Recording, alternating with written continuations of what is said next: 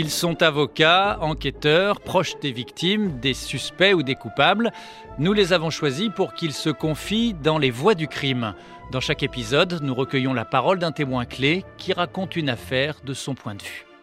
Je suis Thomas Proutot, chef du service police-justice à la rédaction de RTL, et l'histoire qui va suivre est celle d'une miraculée. Cette histoire, c'est celle d'Isabelle, rescapée d'une tentative d'assassinat par son ex-compagnon après 28 ans de vie commune. La professeure des écoles, âgée de 48 ans, a pourtant sollicité la justice, actionné tous les mécanismes de prévention, sonné à toutes les portes pour tenter d'arrêter la mécanique infernale, mais sans succès. Tout commence le 16 janvier dernier. Isabelle décide de se séparer de son compagnon, lassitude, envie d'une nouvelle vie. Elle déménage en secret avec leurs trois filles par crainte d'une réaction violente. Très vite, son ex la retrouve et commence à la harceler, la menacer. Isabelle porte plainte, mais la justice n'ira pas assez vite. La voix du crime de cet épisode est Isabelle, celle qui a vécu dans sa chair ce déchaînement de violence qui aurait sans doute pu être évité. Son récit va nous permettre de comprendre de l'intérieur la mécanique implacable des violences conjugales, parfois jusqu'à la mort. Isabelle, bonjour. Nous allons d'abord retourner à l'origine de ce drame, votre décision de quitter votre mari. Comment tout cela euh, a commencé? Cette décision, je l'ai prise d'abord intérieurement et une fois que j'ai été sûre de, cette décision, eh bien, j'ai mis en action euh, les moyens pour partir. Je ne me sentais absolument pas capable de dire je veux partir à mon conjoint parce que derrière je, je savais intimement que ce serait pas possible. Soit il mettrait en œuvre toute façon de me convaincre et de m'empêcher, soit euh, je me retrouverais à la rue sans rien. Enfin, c'était impossible que de lui dire. Je ne m'en sentais pas capable, ni la force. Et du coup, euh, j'ai mis en œuvre un déménagement parce que je savais que partir, c'était avoir les moyens de recevoir euh, ses enfants, de pouvoir vivre et d'être surtout indépendante. Donc là, vous louez un nouvel appartement et vous vous y installez du jour au lendemain. C'est ça. J'ai une équipe d'amis qui, en deux heures de temps, dans des sacs poubelles, dans des sacs de course, emballe mes affaires, euh, les affaires des filles euh, et euh, de meubles. Vous partez avec les filles Alors, les filles, en effet, je leur ai annoncé trois jours avant que je partais, qu'il y avait le choix, j'avais de quoi les recevoir de manière permanente, ponctuelle, comme elles le souhaitaient, que leur père avait tout ce qu'il fallait pour les recevoir, et voilà. Comment votre ex-compagnon a réagi à ce moment-là? Je l'avais laissé un mot en partant en disant ben voilà, euh, je m'en vais pour telle, telle, telle raison, je ne te donne pas l'adresse pour l'instant, on verra plus tard quand les choses se seront calmées. Et euh, il avait moyen de joindre ses enfants par téléphone, il n'y avait pas de souci. J'ai attendu avec euh, beaucoup de, pas de détresse, mais de peur, ce premier coup de fil de, il rentre du sport, il voit une maison vide d'affaires et de personnes, et du coup ça a été un petit peu difficile. Il était hébété dans un premier temps, très surpris. Et puis au fur et à mesure du week-end, euh, j'ai eu de nombreux coups de fil et euh, les choses euh, se sont amplifiées dans les invectives en me disant mais non, t'as pas le droit, c'est inhumain ce que tu me fais vivre, tu me fais passer pour qui Son image en, prenait un coup, le voisinage avait vu que je déménageais. Enfin, c'était des choses qui ressortaient. Le fait que j'étais partie avec toute la maison, je n'avais pas fait de partage équitable. Enfin, cette idée de justice de l'acte et puis euh, le fait de partir, de ne pas lui avoir parlé, c'était quelque chose d'impensable pour lui. Et je comprends le choc hein, réellement, mais je ne voyais pas d'autre façon de partir de manière saine sans que ça euh, influe sur les enfants, sans que ça influe sur euh, ben, ma capacité de partir ou ben, tout simplement la pression que, que j'allais endurer à un moment ou à un autre. Et il va finir par découvrir où vous habitez. Oui, très vite. J'ai déménagé le samedi, le mercredi, il était devant mon appartement enfin devant l'immeuble. Je pense qu'il m'a suivi. J'ai découvert plus tard, quand j'ai repris l'ancienne maison, euh, des, trackers aussi. Donc je pense que voilà, il avait tous les dispositifs, euh, on va dire, euh, mécaniques, numériques pour faire ce qu'il voulait. Mon conjoint me téléphonait régulièrement, m'envoyait des messages. J'avais tendance à apaiser les choses. Euh, il y avait des invectives, des menaces de mort, etc. par téléphone et en présence. Pour calmer les choses, il se disait démuni, euh, on va dire, euh, administrativement, il y avait besoin de faire des choses pour lui euh, bah, sur toutes les factures, sur pas mal de choses. Et j'ai accepté un rendez-vous à notre ancienne maison pour euh, régler ces affaires-là, euh, ramener des clés, etc. Et en fait, ça s'est très mal passé. J'ai été agressée et sortie manu militari de, de la maison. Et c'est là où j'ai décidé de porter plainte. J'ai été au commissariat faire euh, cette plainte. Le premier agent n'a pas aidé à me faire prendre conscience euh, de mon statut de victime. Ça a été très mécanique. Enfin, j'en ai un souvenir euh, pas très bon où j'avais l'impression d'être la fautive et qu'il ne s'était rien passé. Sachant ça, le lendemain, je me suis dit, mais il n'y a aucun contexte à cette première plainte que j'ai déposée. Il n'y a aucun, aucunement, je n'ai pas évoqué tout ce qui s'était passé avant, tout ce harcèlement. Euh, je, il faut que je le dise. Et j'y suis euh, retournée pour mettre ce contexte à mon premier dépôt de plainte pour agression. Une fois cette deuxième plainte déposée, il est venu euh, voilà, chez moi à plusieurs reprises, plusieurs soirs d'affilée. Et une première fois où on a entendu des bruits sur les hum, rambardes de travaux euh, le long de l'appartement, une deuxième fois où euh, les vitres ont été caillassées, une troisième fois où euh, les vitres ont été caillassées. Ça a été une période intense et d'ailleurs je ne restais plus seule avec mes enfants chez moi. J'avais des couples d'amis qui venaient dormir chez moi parce que j'étais dans un état lamentable de stress. L'idée d'aller sortir les poubelles de chez moi, c'était impensable. Enfin, il fallait que je me fasse violence. Euh, pendant plusieurs heures, je savais qu'il y avait les poubelles à, aller mettre à la cave. Et ben, au bout de trois heures, je trouvais la force de dire Allez, euh, Isa, vas-y. Enfin, sortir, c'était en basket avec euh, une banane sur soi pour pouvoir courir, pour avoir les affaires sur soi. Quand je parle de trac, ça a vraiment été le, sentiment que j'ai eu qu'il avait toute cette toute puissance sur euh, savoir où j'étais, pouvoir intervenir à un moment où je serais surprise, et du coup il fallait pouvoir parer à la surprise. Le seul moment où il y a eu une accalmie, euh, c'est lorsqu'il a été convoqué et mis en garde à vue, où il n'est pas venu d'une dizaine de jours. Et j'en ai profité aussi pour m'éloigner de la ville, pour euh, me mettre au vert un petit peu, puisque c'était les vacances scolaires. Et euh, c'est le seul moment où il y a eu ce, relâchement où je me suis dit, ah, les choses se, calment. Votre ex-compagnon a donc été placé en garde à vue. Quelles sont les autres suites qui sont données à ces plaintes? Je ne sais pas.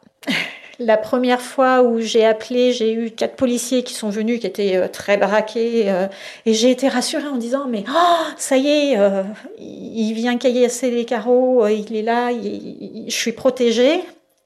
Et euh, les fois suivantes où j'ai appelé, ils n'ont pas euh, renouvelé euh, ben, ce qu'on voit et ce que je conçois. Il y a, il y a plein de monde sur Clermont-Ferrand certainement qui en a besoin.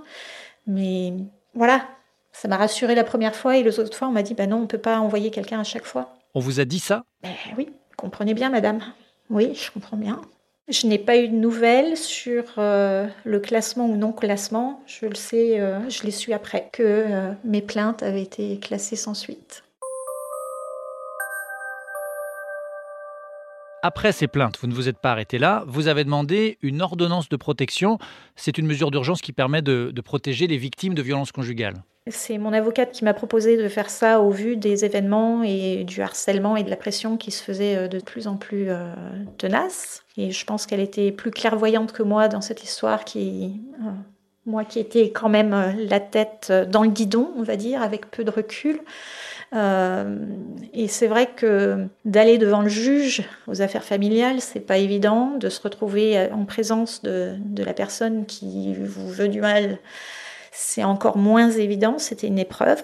Mais après le moment avec le juge, j'ai trouvé que c'était quand même super d'avoir été entendue. Euh, j'ai ressenti un soulagement de que ma parole ait été prise en compte, qu'il y avait quelque chose qui bougeait euh, pour moi. Qu'est-ce qu'elle disait cette ordonnance de protection? Restitution des armes normalement et euh, interdiction d'être à moins de 2 km, il me semble, de, de mon lieu de travail et de mon lieu d'habitation.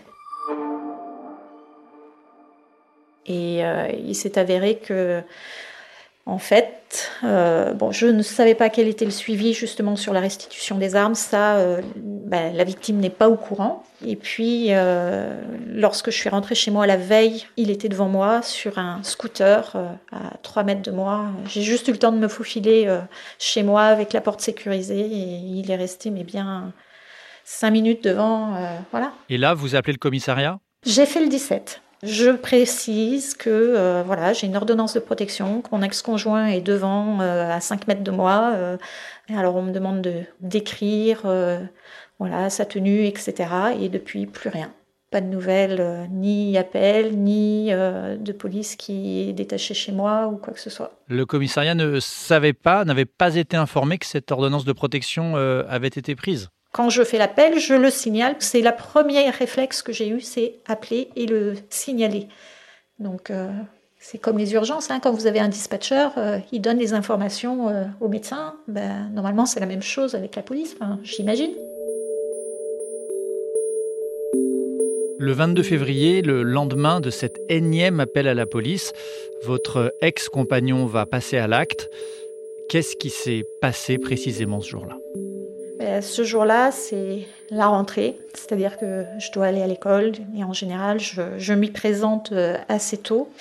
Mais ce jour-là, j'étais, comme je l'avais vu la veille, eh bien, j'ai repris tous mes petits mécanismes de défense. Ben, j'étais en basket, enfin, j'étais en tenue pour courir, j'étais en tenue euh, de guerre, on va dire. En gros, c'est l'idée de pouvoir euh, fuir. je, je mets parfois des talons. Euh, c'était pas le jour pour mettre des talons. Euh, je, suis en pantalon, j'ai une banane sur moi, euh, j'ai pas de sac qu'on puisse me prendre. voilà, c'est ce genre de détails. Et aussi, j'avais une bombe de poivre sur moi que je n'avais pas portée depuis une semaine, que j'avais mise de côté parce que je me sentais rassurée avec cette ordonnance et ce dispositif. Et voilà, je l'ai prise sur moi au cas où, j'ai mis dans ma poche. Je sors de chez moi, je ferme la clé et au moment où je continue, puisque j'ai trois serrures, je vois la porte de la cave sur ma droite euh, s'ouvrir. Et euh, lui, avec euh, une arme à la main, avec le canon très raccourci, le tout vers le sol.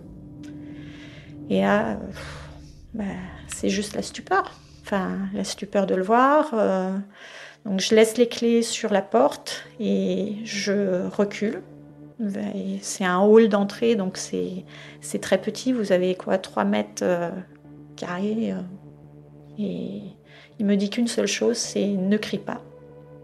Bon, voilà, je crie, je hurle de terreur. Et là, je ne sais pas comment ça se passe. Je me retrouve euh, à quatre pattes vers les escaliers et il me tire une première fois dans les fesses. Et je, comme j'étais à quatre pattes, j'ai senti sous ma main cette euh, petite bombe de poivre. Et là, je me dis, mais elle est là, faut que ça serve. Et je me suis relevée, j'ai essayé de, lui bomber les yeux, mais je pense que ça ne marchait pas parce qu'il n'avait même pas de larmes aux yeux. Il avait ce regard euh, déterminé et froid. Et il tire une deuxième fois alors qu'on est à 50 cm. Et là, je m'écroule.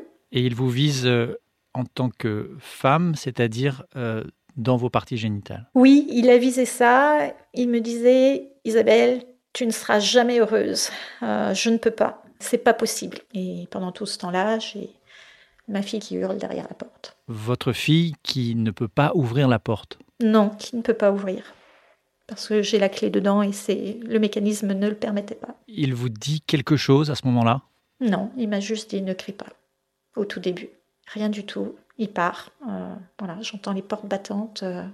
quelques minutes plus tard, il y a le concierge qui monte euh, par la cave également. Donc cette porte se réouvre de nouveau et qui, enfin, qui passe la tête dans l'entrebâillement et voilà, qui regarde ce qui se passe. C'est lui qui fait l'appel au 17 et au 15, je suppose. Ça se finit comme ça, je perds pas connaissance. Ça c'est chouette, j'ai réussi, il y a des voisins qui arrivent à leur faire euh, entendre qu'il faut absolument ouvrir cette porte et laisser sortir ma fille. Et euh, ça a été euh, un pilier à ce moment-là. Elle m'a tenu les mains en disant Maman, t'es forte, tu vas y arriver. Tu t'endors pas, je suis là, t'as interdiction de t'endormir, etc. Et puis les secours qui arrivent quelques minutes plus tard. J'étais consciente tout le long jusqu'à ce qu'on me transporte à l'hôpital, jusqu'au scanner, jusqu'à ce qu'ils me donnent des, des anesthésiants, antidouleurs, etc. Mais voilà, jusqu'au bout. Il faut tenir.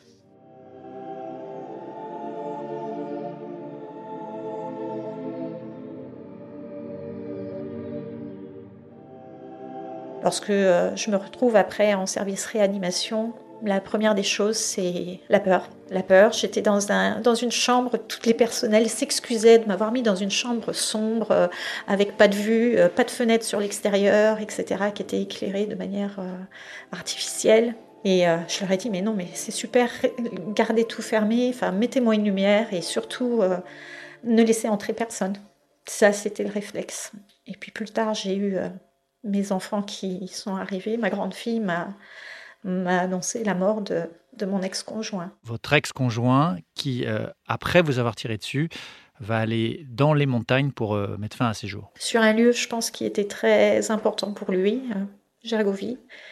Oui, c'est ce qu'ils m'ont signalé. Vos enfants? Alors, la police l'a dit aux enfants, mais c'est eux qui me l'ont annoncé. Et j'ai demandé plus de précision le lendemain à la police qui est venue prendre mes déclarations à l'hôpital. Comment vous vous sentez à l'annonce de sa mort? C'est le soulagement parce que j'ai l'impression que la traque est finie, que je peux relâcher la pression.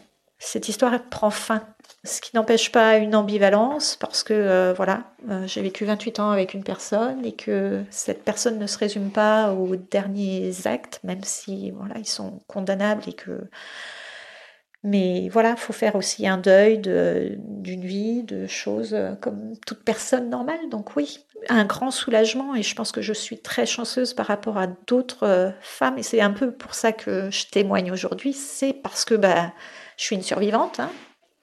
mais quelque part, je suis là pour dire aussi les choses, euh, peut-être décrire des mécanismes pour que ce soit entendu, pris en compte et qu'on prenne conscience de l'ampleur des drames qui peuvent avoir lieu, enfin, la difficulté à parler, la difficulté à porter plainte, euh, parce qu'on a peut-être l'impression de trahir à un moment donné ben, la personne euh, avec qui on a partagé euh, ben, quelques années quand même. L'ampleur aussi de cette impression d'être tout seul dans ce combat, même si on est entouré euh, vraiment. Enfin, je suis chanceuse là-dessus, c'est que j'avais euh, des amis euh, de longue date sur qui j'ai pu prendre appui. J'ai eu l'appui de mon avocat. Il y a eu des choses, mais au final, on est seul contre cette désir de, vengeance et cette non-acceptation d'une séparation. Parce que si on remet les choses à l'heure, j'ai juste voulu partir me séparer d'un conjoint, c'est tout.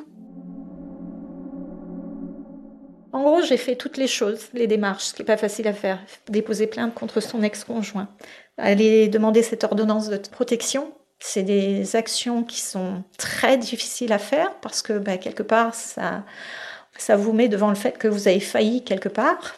Et au final, bon, certes, j'ai fait les choses bien comme il faut, mais ça m'a pas servi. Pourquoi ça n'a pas servi? C'est-à-dire que oui, la justice prend en compte le fait qu'il euh, y a un problème, mais derrière, est-ce que euh, lorsque j'ai appelé euh, la veille euh, du drame, est-ce que ça a fait quelque chose? Et pendant votre parcours, vous avez pourtant été accompagné par une association qui vous a épaulé dès la première plainte. J'avais pris la tâche de l'association avec 63 qui m'a aidé, le fait de s'exprimer, d'essayer de décrire un petit peu les choses, de, de montrer un petit peu la façon dont j'étais démunie et je ne savais pas quoi faire, comment réagir euh, à cela, euh, a beaucoup aidé.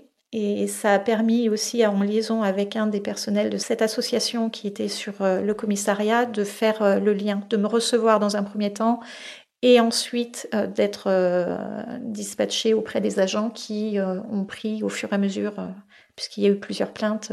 Vous allez apprendre plus tard que le jour des faits, vous deviez recevoir un téléphone grave danger que vous aviez demandé comme dispositif de, protection.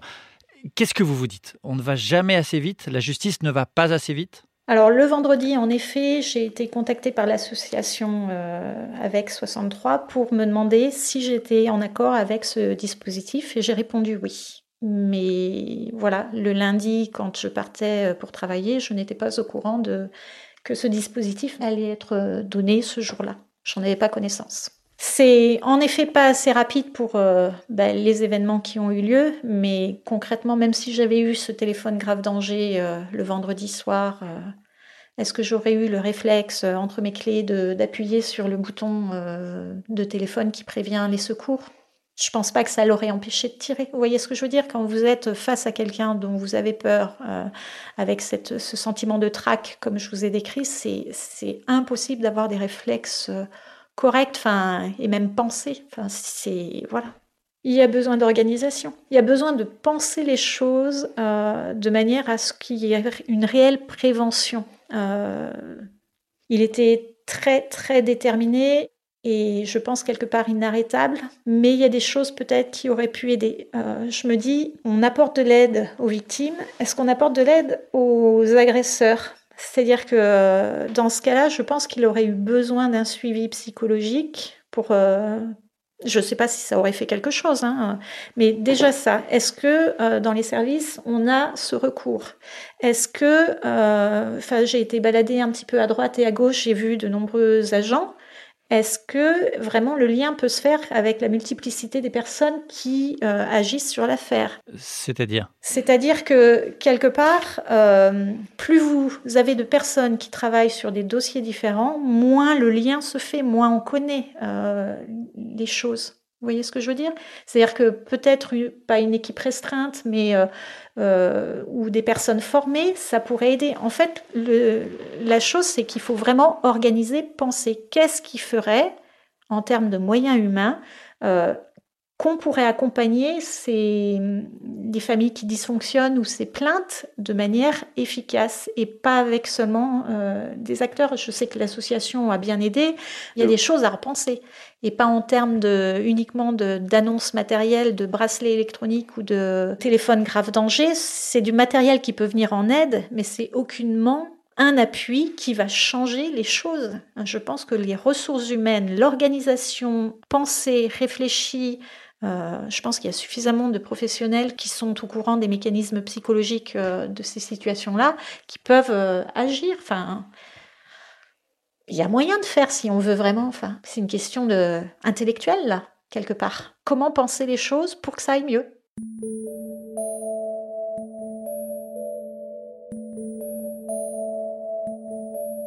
Quelles séquelles est-ce que vous avez aujourd'hui? Je dirais physique, psychologique, euh, mentale, professionnelle. Euh, voilà, physique, j'étais très sportive, je suis incapable de faire du sport. Euh, physique, eh bien, j'ai subi neuf opérations, il y en a encore quelques-unes qui se profilent. Psychique, on peut dire que je suis en traumatisme, enfin que je, je suis en post-trauma, voilà. Donc c'est difficile de, de mémoriser les choses, de, faire les choses de la vie courante, ça n'a pas d'importance. Tout est relatif. Le cerveau euh, vous protège en n'acceptant pas plein de choses. Donc vous vous trouvez réduite euh, ben, aussi psychologiquement. Après, il faut aussi pouvoir se remettre euh, d'un événement pareil, c'est-à-dire vivre après ça, trouver des raisons de, de vivre, trouver les raisons d'avancer, trouver voilà, les, plaisirs de la vie aussi, ne pas les oublier, vivre avec euh, eh ben, cette histoire, l'accepter, ce statut de victime qui est très dur. Euh, et puis professionnel, ben voilà, je suis sans activité, j'avais des projets pour l'année prochaine, ils sont remis en cause, euh, voilà. Donc oui, sur beaucoup de plans. Et puis même au niveau du lieu de vie, ça a des implications sur tellement de choses. Et puis on ne compte pas le côté administratif ou qui vous embourbe depuis le mois de janvier. Enfin, voilà, la vie n'est plus la même. C'est à nous de la reconstruire euh, voilà, à partir de ce qu'on peut. Et pour lui, c'était, euh, je pense, le fait qu'il était persuadé que j'allais reprendre euh, une vie, je suppose, amoureuse, etc., et que j'étais partie pour cette raison, ce qui est loin d'être le cas. Et en me blessant en effet euh, dans le bas-ventre, euh, ben, il, il, a réussi quelque part. Euh, c'est-à-dire que oui, il a dégradé mon corps, mes capacités, et ben, tout est remis en cause. Enfin, voilà. l'image de vous-même est difficile. Le fait de s'accepter bah, physiquement autrement, c'est difficile. Vous allez pouvoir récupérer ces fonctions? Je ne sais pas. Je ne sais pas jusqu'où. Alors, on y travaille, c'est pour ça que je, je, me fais opérer régulièrement, mais voilà, tout est en point d'interrogation. Il n'y a pas moyen de savoir si je reprendrai mes fonctions normalement ou voilà. Donc ouais, ça c'est une part très très difficile à accepter. Être amputé de sa vie, enfin voilà, il y a un avant et un après. Et avec vos filles, comment ça se passe? On est une petite cellule familiale euh, avec euh, bah, un long chemin à parcourir quand même. Euh, le soutien, oui, parce que bah, voilà, on était assez proches déjà avant au niveau de la structure familiale. Oui, mais c'est pas un chemin aisé pour elle non plus, et ça, j'en suis consciente. Faire la part des choses entre euh, le papa, bien sûr, et euh, le mari de sa mère, quoi. Enfin voilà, une relation autre. Et j'insiste beaucoup pour euh, faire la part des choses pour elle, pour qu'elle puisse justement ben, ne pas tout renier non plus et se construire avec ça aussi. Elles sont fortes, elles vont y arriver.